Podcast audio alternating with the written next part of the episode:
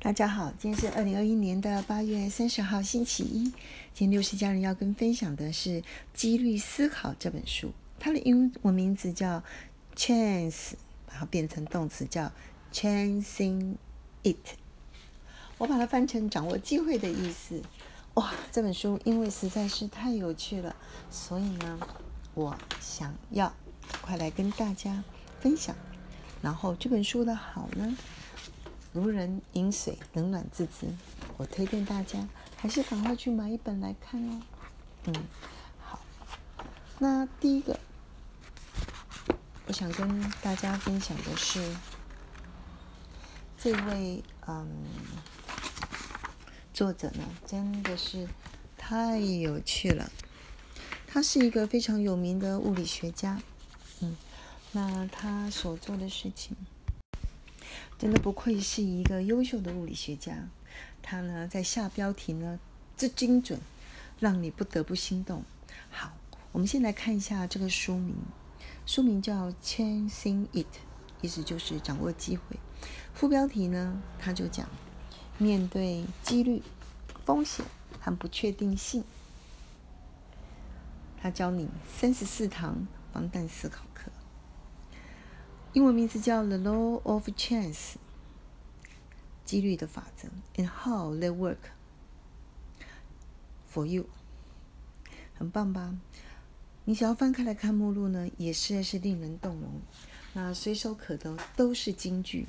好，我们来看一下这本书最核心的是在讲，虽然我们永远无法摆脱几率、风险和不确定性，但是呢，我们拥有掌握他们。最终胜出的工具，所以他在导言的时候就下了一个很棒的标题，叫做“你敢和上帝掷骰子的魄力吗？” 真的是太棒了。那翻开来之后呢，你就会发现，连他把这本书要献给妻子分享的话，都是宇宙超级无敌的大情话呀！这个情话令人动容。他写，写给 Dennis，这是他老婆的名字。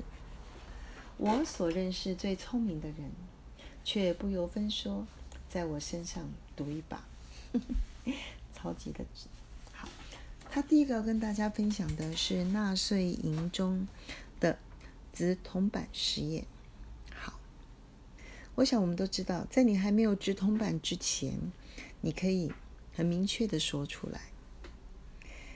出现正面跟反面的几率是百分之五十，但是有趣的是，当你开始实际去执行执呃铜板这件事情的时候，你就会发现，执铜板的结果正面跟反面不是百分之五十哦，你需要大量的值，譬如你值十次，可能正反面是四比六，一百提高为四四比五六。就是它实证的结果。当你投到一万的时候，是五零六七比四九三三，就比较接近，呃，等于五零点六七，比较接近五十了。但是它不是五十，所以他在讲什么？第一个，你必须要大量的去做直铜板这件事情，才能够让你心目中的这个平均值接近百分之五十。所以呢，在长期之下。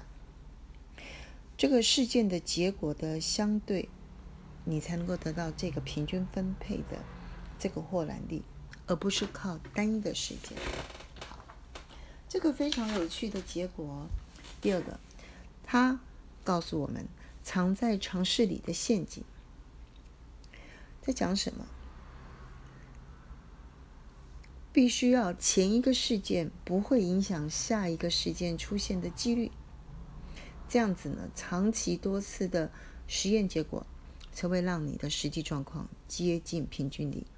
譬如说，直筒板出现正面，跟下一次出现正面或反面的几率，它是属于独立事件。你不能因为前面你指出了连续指出八个正面，你就认为下一次出现正面的几率比较低，出现反面的几率比较高。另外，去赌场赌轮盘的时候，它出现红点或黑点的几率也是固定的。不会因为连续出现八次红点点，你就会认为下一次出现红点的几率比较低，或者是出现黑点的几率比较高。但是呢，在玩二十一点 Blackjack 这个牌呢，它就不一样了。曾经出现过或者已经出现过的牌，它确实会影响下一张牌出现的几率，几率改变了。这也就是另外一本书《庄家优势》。他所描述的，在电影《决胜二十一点》里面，他们如何用完二十一点赚到了美金六百万。好，第三个，他是在讲黄金定律的暗黑秘密。他在谈的是数学家的执着。数学家常常认为，不管你认为的尝试里面，都必须要用一个数学来证明它，他才能够接受。譬如说，他可以算出骰子的期望值，但是却必须要重复很多次，甚至必须要复证一万次以上，才能够得到这个心目中的期望值。所以在实物上就发现了一个困难。譬如说，骰子可以重复验证一万次，但是你怎么去猜，在赛马的时候，某一匹马？赢得竞赛的几率呢？你不能，你没有机会让这个马跑一万次啊！还有，气象报告说百分之六十会下雨，这件事情在讲什么？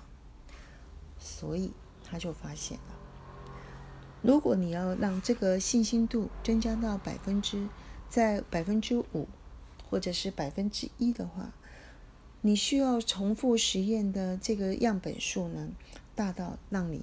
在实物上执行有困难。